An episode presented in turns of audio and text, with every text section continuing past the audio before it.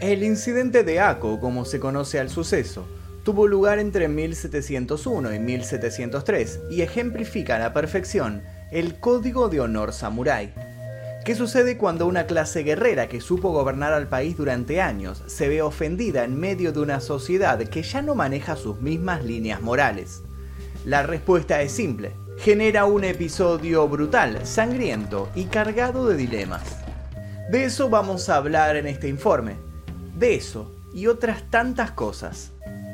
Obras de teatro, novelas, series de televisión y películas de cine se hicieron eco de esta narración a lo largo de la historia y la recrearon de las formas más diversas. ¿Por qué? Porque se trata de uno de los episodios más populares de la historia japonesa.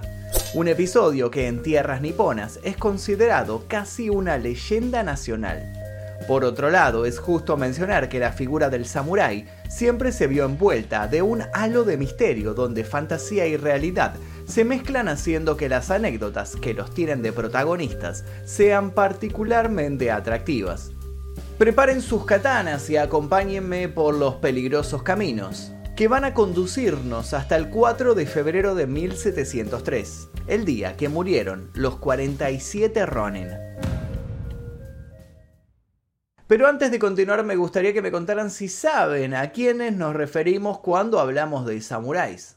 Cuéntenme a qué samuráis conocen de una película, puede ser, eh, puede ser la película del último samurái, la de Tom Cruise, que creo que es de lo más popular, o puede ser un anime, como por ejemplo Rurouni Kenshin, eh, hubo otros tantos que fueron retratados en animes, en películas de Akira Kurosawa. Díganme cuándo fueron, eh, cuándo fue la primera vez que se toparon con un samurái, a cuáles conocen. Quiero leer todos sus comentarios sobre esta cultura milenaria aquí debajo. Y ahora sí, comencemos.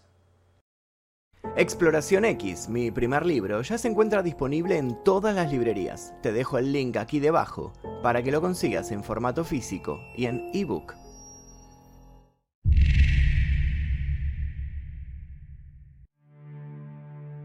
Corría el año 1703 cuando 47 sujetos llegaron a las proximidades de la casa de un poderoso hombre llamado Kira.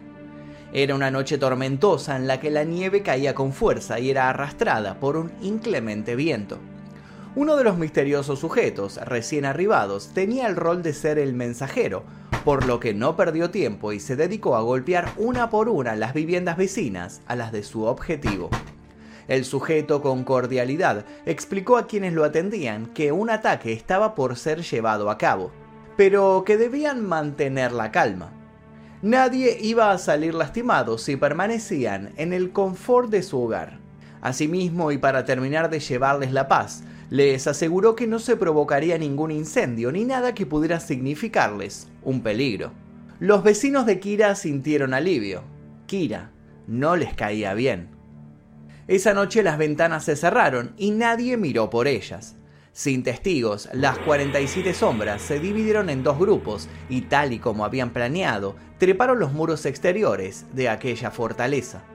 Cuatro hombres se aseguraron de que todos estuvieran durmiendo tranquilamente y luego redujeron a los guardias de la garita más cercana, perdonándoles la vida. Otro grupo conformado por 10 de los sujetos se apostaron sobre el tejado armados con arcos para evitar que alguien de la casa pudiera huir o pedir refuerzos. Una tercera facción hizo saltar los tablones que cerraban las puertas utilizando grandes martillos. Todo estaba preparado para que entraran. Oishi, quien auspiciaba de líder, hizo sonar entonces un tambor. Era la señal acordada para iniciar el asalto.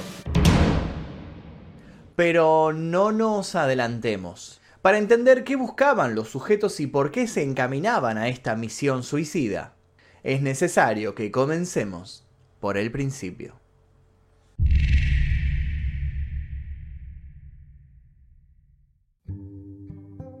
Todo había comenzado aproximadamente dos años antes, en 1701.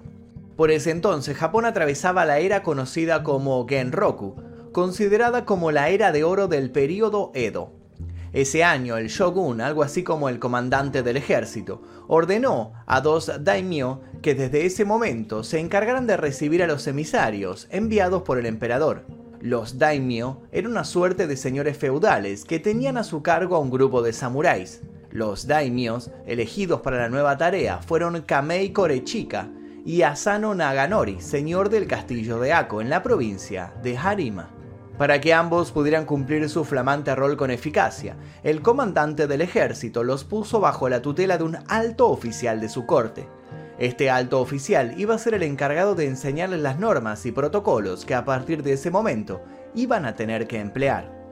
Así los nobles iniciaron un entrenamiento diario donde se los instruía sobre cuestiones de reglas y etiquetas. Si bien no era un aprendizaje complicado, es cierto que los daimyo eran muy ignorantes al respecto y estuvieron lejos de cumplir las expectativas de su superior. Del mismo modo, es cierto que el alto oficial tenía una muy mala fama. Tenía un carácter irritable y no era un maestro digno de devoción, sino un ser testarudo y dictatorial. Un ser que no tardó en empezar a maltratar a sus dos súbditos. El apellido del alto oficial era Yoshinaka, su nombre Kira. Según ciertas costumbres, Asano y Kamei debían hacer llegar una serie de regalos a Kira en agradecimiento por instruirlos y brindarles sabiduría. Asano y Kamei, quizás también desconociendo esto, o bien por considerar que el otro no merecía tales ofrendas, hicieron regalos mínimos y Kira, lejos de ver en esto un pie para generar una autocrítica, redobló sus maltratos. Incluso el alto oficial empezó a darle a los nobles instrucciones equivocadas para hacerlos quedar en ridículo frente a terceros. Asano aguantó estas ofensas pacientemente, pero Kamei no pudo tolerar el comportamiento del oficial y una noche comunicó a sus consejeros que a la mañana siguiente mataría al sujeto sin importarles las consecuencias. Sus consejeros, temiendo que tal acción también significara represalias para ellos, se apresuraron a reunir una gran cantidad de dinero y la llevaron esa misma noche a la casa de Kira como regalo de parte de su daimyo. A la mañana siguiente, cuando Kamei llegó al palacio dispuesto a blandir su espada en contra de su entrenador, se encontró con que éste lo estaba esperando para pedirle unas disculpas. Acto seguido lo empezó a tratar de un modo más cordial. Así, los ánimos se calmaron entre Kamei y Kira. Sin embargo, las ofensas hacia Asano no solo no disminuyeron, sino que se multiplicaron, hasta que ya no hubo vuelta atrás.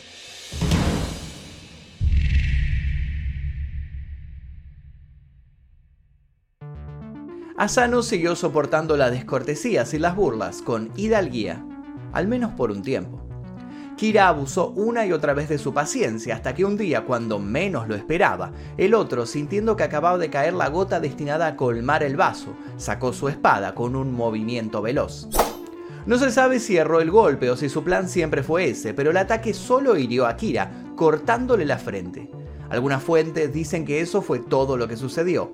Otros aclaran que Asano volvió a embestir contra el otro, que gracias a la suerte más que a la destreza, logró salvar su vida.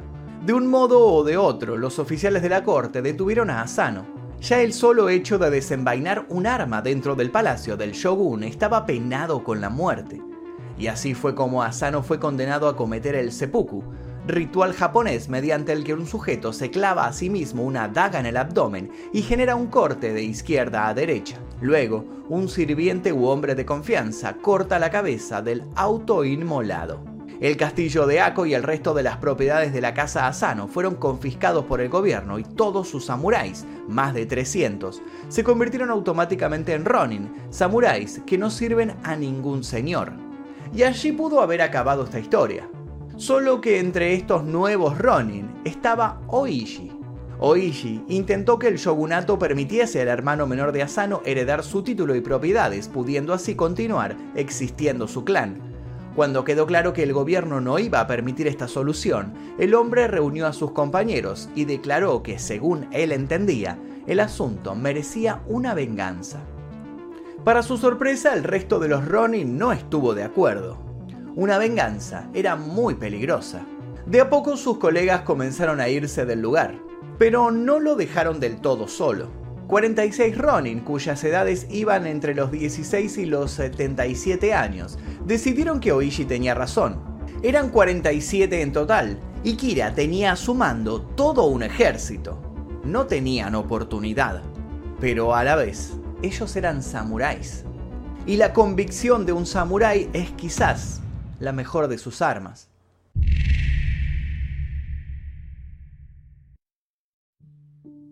El principal obstáculo que encontró el grupo de Vengadores era que Kira Yoshinaka era un hombre muy precavido. Por eso, previendo que podía ser atacado por los hombres de Asano, había pedido a su suegro, un daimyo del poderoso clan Uesugi, que le confiara parte de sus huestes para protegerlo. Lejos de desanimarse, Oishi volvió a reunir a los suyos y les dijo que tenía un plan. Un plan que iba a poner a prueba el temple de todos. Luego de aquella secreta reunión, los 47 Ronin se separaron y cada uno empezó a dedicarse a un oficio diferente, tal como habían hecho el resto de sus compañeros que no habían querido participar de la venganza. Y así fue como terminaron ejerciendo de constructores y de comerciantes, entre otras cosas. A la vista pública ya no eran más samuráis. Oishi compró una casa en Kioto, se mudó allí con su familia y se entregó por completo a una vida de lo más descuidada y por sobre todo, ajena a esos valores que había pregonado durante décadas. Día a día Oishi se emborrachó, frecuentó burdeles, se endeudó en casas de juego y empezó a lanzar groserías contra todo aquel que tuviera la mala idea de cruzarse en su camino. En poco tiempo, los que lo habían conocido de toda la vida se mostraron entristecidos al creer que el hombre había perdido todo registro de nobleza tras la muerte de su señor. Kira, al enterarse de la marcha de Oishi a Kioto, envió espías para que lo siguieran. Al llegar al lugar, los espías pudieron presenciar un particular suceso. El suceso era que Oishi tocó fondo. Un atardecer Oishi pasado de copas cayó al piso en medio de la calle. En ese lamentable estado lo encontró un samurái del feudo de Satsuma. Este samurái, acusándolo de cobarde y poco digno, lo pateó y lo escupió en la cara, una de las mayores ofensas contempladas en ese momento. ¿Defendió Oishi su honor? No, en lo absoluto. Se quedó tumbado y generando lástima en su entorno. Como si fuera poco, Oishi fue abandonado por su mujer y solo su hijo se había quedado con él. Cuando los espías contaron estas cosas, Kira estalló en carcajadas. Al parecer todo el miedo que había tenido había sido infundado. Al mes, devolvió a su suegro la mitad de los hombres que le había asignado como guardia. Casi un año y medio había pasado de la muerte de Asano, y de a poco Kira empezó a bajar la guardia. No lo sabía, pero había mordido el anzuelo.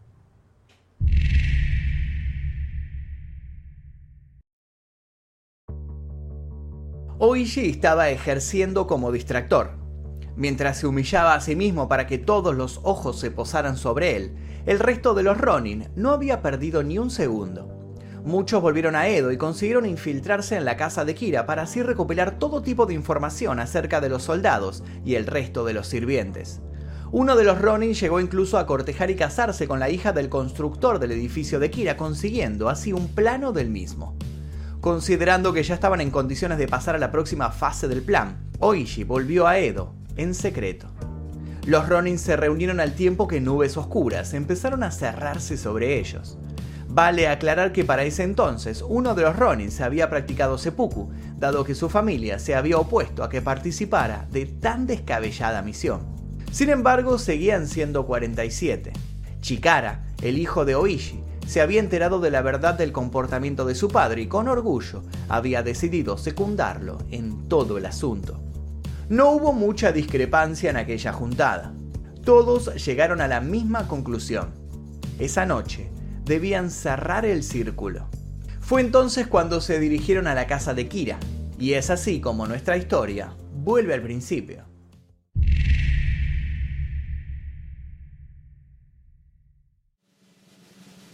Al oír el ruido del tambor que indicaba el comienzo del ataque. Una decena de hombres al mando de Kira despertaron y corrieron a la puerta principal para enfrentar a los Ronin. Los samuráis consiguieron acabar con estos soldados sin sufrir ninguna baja, pero en ese momento otro grupo los tomó de sorpresa y se desató un feroz ataque. Al mismo tiempo en el exterior las cosas no estaban mejor. Los mensajeros surgían de todas las puertas con el objeto de ir a buscar refuerzos. Los Ronin, apostados en los techos, tuvieron que disparar unas cuantas flechas por minuto para lograr distraerlos. Si bien los Ronin consiguieron mantenerse invictos, la lucha los dejó ciertamente agotados. Dispuestos a avanzar hasta las últimas consecuencias, no dudaron en dirigirse a los últimos tres guardias que se interponían entre ellos y la habitación de Kira. Pero no eran tres guardias más, eran los tres mejores guardias de todo el lugar. Esos tres guardias se defendieron con agilidad y dejando en evidencia una gran fidelidad a su líder, pero nada pudieron hacer contra el torbellino de violencia que cayó sobre ellos. Unos minutos después los Ronin por fin se encontraban a una puerta de distancia de su objetivo. Cuando la abrieron quedaron anonadados.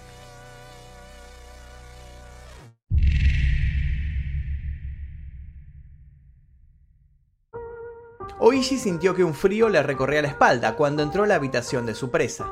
El hombre no estaba por ningún lugar. En pocos segundos los peores pensamientos se agolparon en su mente. ¿Y si la emboscada que había realizado con sus 46 hombres había sido en vano? ¿Y si todos esos años habían derivado en un infructuoso fracaso? ¿Por culpa de alguna falla logística no contemplada? ¿Y si su enemigo había resultado mucho más inteligente y audaz de lo previsto? ¿Había pasado por tantas humillaciones por nada? Sus compañeros se unieron lentamente a él, cautos, saboreando la tensión del aire. Sabían que no habría una segunda chance. Si Kira no estaba ahí, ellos estaban condenados. Oishi tomó aire y caminó hacia el centro del cuarto. Fue cuando puso una mano sobre la pulcra cama que su instinto de guerrero volvió a despertar, poniéndolo en alerta. Apenas era perceptible, pero la prueba de que aún tenían esperanzas estaba allí. La cama estaba levemente tibia. A sabiendas de que aquella tibieza solo podía significar que Kira aún estaba por el lugar, Oishi observó todo con atención. Y lo descubrió. Tras una pintura había una entrada a un cobertizo secreto. Uno de los Ronin se introdujo por el hueco de la pared y se topó con dos guardias que se lanzaron hacia él con furia. Ambos cayeron sin vida al mismo tiempo, sin haber terminado de entender qué les había sucedido. Luego el Ronin había encontrado un tercer hombre, con movimientos certeros lo tomó del cuello y lo sacó al exterior, obligándolo a quedar frente a Oishi. Oishi lo miró de arriba abajo. El sujeto temblaba. Oishi le pidió que se identificara, pero el sujeto se negó. Oishi insistió. Una vez, dos veces, elevó su voz, todo en vano. Entonces agarró al otro del mentón y lo obligó a mirarlo a los ojos. Lo que vio lo llenó de ira. En aquel rostro temeroso estaba la evidencia de un pasado terrible. En ese rostro que pedía piedad había una cicatriz. Una cicatriz pequeña en la frente. La cicatriz que había originado todo. Era la cicatriz que Asano le había hecho hacía ya tanto tiempo. Cuando corroboró que ese era Kira, Oishi hizo lo que consideraba que debía hacer. Se arrodilló frente a él. Con gran respeto, Oishi le explicó a Kira quiénes eran y a qué habían acudido. Luego, sacó de entre sus ropas la misma hoja con la que Asano se había suicidado y le dijo a su enemigo que le daba la oportunidad de morir con dignidad, haciéndose un seppuku. Se ofreció además a cortarle la cabeza cuando terminara de hacerlo. Sin embargo, Kira no demostró interés por enaltecer su espíritu o reivindicarse, por lo que Oishi hizo una rápida señal a los suyos. Menos de dos segundos después, Kira estaba decapitado.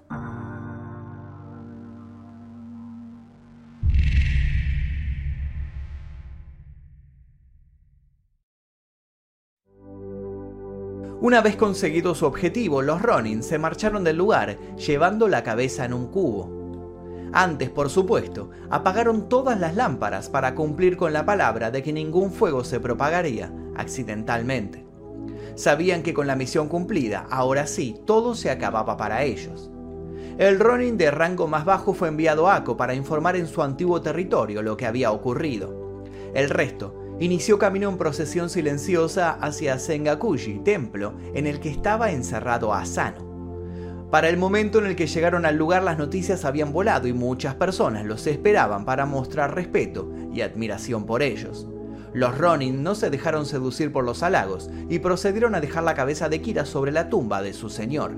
Luego Oishi entregó al abad del lugar todo el dinero que llevaba consigo. ¿Para qué? preguntó el otro. Para que te encargues de nuestro entierro, dijo Oishi. Acto seguido, él y los Ronin se dispusieron a esperar la llegada de las fuerzas de seguridad para entregarse.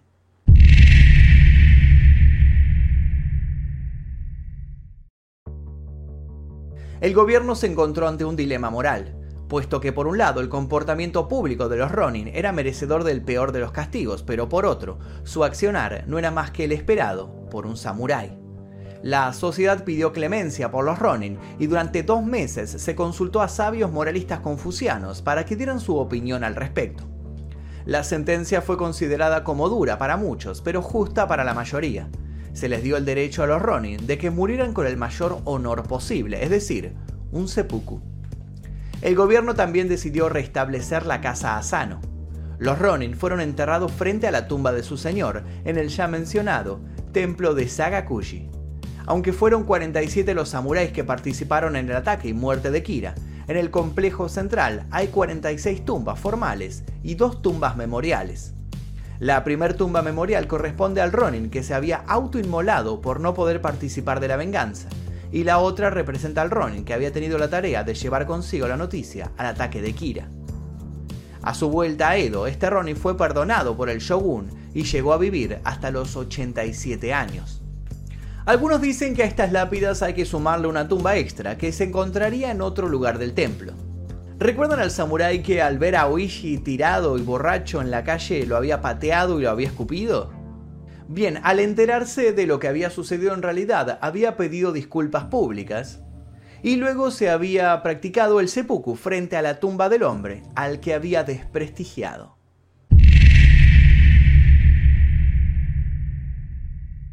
Para conmemorar la venganza de los 47 Ronin, el templo celebra el festival Akogi Shisai dos veces al año.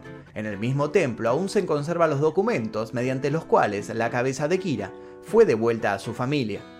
El incidente Ako es considerado como uno de los últimos vestigios de la honra de samurái en un mundo donde de modo evidente esto ya no tenía lugar. Así todo como queda muy claro, sus historias y su legado permanecen para seguir dando muestras de un código de valores que para algunos es polémico y para otros digno de la más profunda de las admiraciones. Y hasta aquí la historia de los 47 Ronin. Quería saber si ya la conocían, si la habían visto tal vez en alguna película, algún libro, algún cómic, algún anime. Esta historia fue plasmada muchas veces en la ficción porque habrán visto que es una historia que al escucharla parece una película realmente, pero es increíble eh, que haya sucedido en la vida real. Es una historia muy, muy interesante, muy atrapante y tal vez marca de cierta manera el final de una época para los samuráis. Así que quería eh, conocer si ustedes ya la, ya la habían leído, ya la habían escuchado en otro lado y cómo conocieron ustedes a los samuráis. ¿Cuál fue su samurái favorito si es que se toparon alguna vez con historias de samuráis en animes, mangas, películas, cine, series y demás cuestiones? En fin, eso es todo por el día de hoy, espero que les haya interesado, les dejo un par de videos aquí para que sigan haciendo maratón en este canal y sin nada más que decir me despido, mi nombre es Magnum Mephisto y esto fue El Día Que...